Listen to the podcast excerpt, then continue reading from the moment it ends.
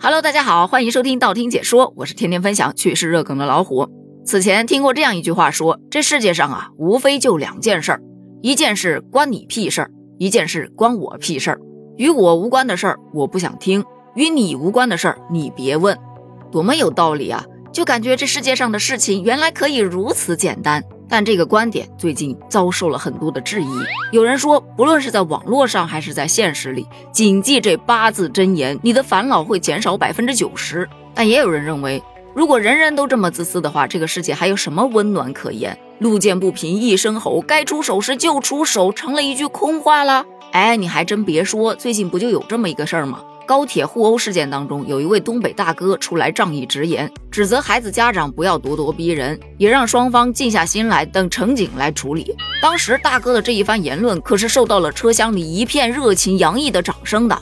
后来视频发出来之后，网友们也纷纷为这东北大哥点赞。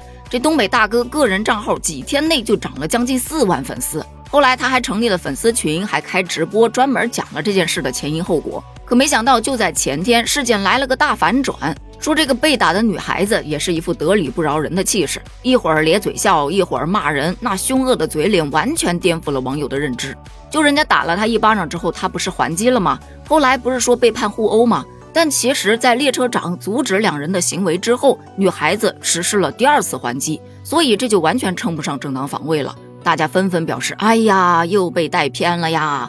于是有一部分小伙伴就把这矛头指向了东北大哥。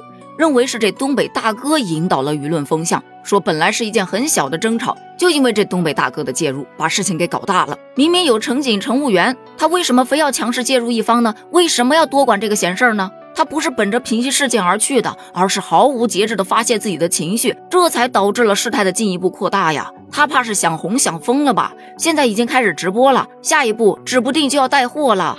这东北大哥也是非常的无奈呀，没想到自己会被网暴，真是一时天堂一时地狱呀。后来他解散了自己的粉丝群，也改了自己社交平台的账号，还非常明确的表示，以后再遇到这样的事情，他绝对不会管了。这是一个很正常的原因，因为自己管不好，所以不想管。俗话说得好，少管闲事儿。咱就一个普通小老百姓，看见了吱声了，是不是仗义直言？那都是网友说的。我也有自己的生活，我不想管了，你们去吵吧。单纯走这个事件而言，前面吵架的事儿咱就不说了，因为毕竟它真的是一个由很小的事件引发的争吵，双方只要稍微心平气和一点，这事儿压根儿就不会产生。但是东北大哥这事儿却给很多人敲了个警钟，大家就说，看见没，就得听大张伟的。路见不平，咱得绕道而行；江湖险恶，咱不行就得撤。老人言，多一事不如少一事，事不关己高高挂起，不听老人言，吃亏在眼前呐。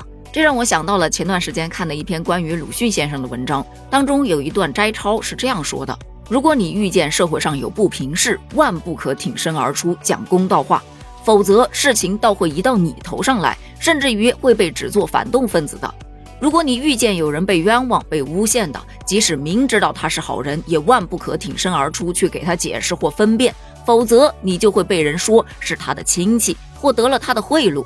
倘若那是女人，就要被疑为他的情人的。如果他较有名，那便是党羽。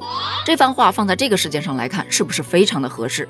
但是鲁迅先生写这篇文，他其实是在做反讽，是在揭露人性之恶呀。他讽刺的就是那种事不关己、高高挂起的社会心态，讽刺的就是产生这种心态的社会环境。你比方说，以前有老人摔倒扶不扶，这已经成了一个问题，对吧？当时还有个黑色幽默，就说：“请问如何能证明自己是真的土豪？”答案是：当你看到有陌生老人摔倒的时候，不是先掏手机拍照，而是敢直接冲过去帮扶。不得不说，这真的是非常讽刺的一件事儿了。当然，这也不是说大家以后遇到什么不平事，或者发现有人在争吵，就一定要路见不平，一定要吼上一吼。因为很多时候还是要做自己力所能及的事儿。当力所不能及的时候，你还是得想办法报警，别一心只想做个孤勇者。与此同时，见义勇为也不应该被道德绑架。比方说前段时间的广东列车杀人案，当时有一位大 V 就说。为什么作案者行凶的时候，受害者极力反抗，而援助却没有及时发生？车上的其他的男乘客为什么没有在乘警赶到之前一起参与制服凶手呢？这个问题也要调查一下。当时有小伙伴留言就说，车上的其他男乘客参与救援，要是受伤了找谁赔呢？结果他回复对方：“你个胆小鬼！”但是审时度势、自我保护，这是本能啊！谁的背后不是一整个家庭呢？谁没点顾虑呢？把本该谴责凶手的矛头转向了普通乘客，这个不就是标准的道德绑架吗？结合着这两起事件来看，我想说的是，在站出来这件事儿上，别给大众心理负担。一方面，不要给他们做了好事之后会带来不好影响的心理负担；另一方面，就是如果没有站出来，也不要道德绑架的去批判。对此，你又有什么样的看法呢？欢迎在评论区发表你的观点哦！咱们评论区见，拜拜。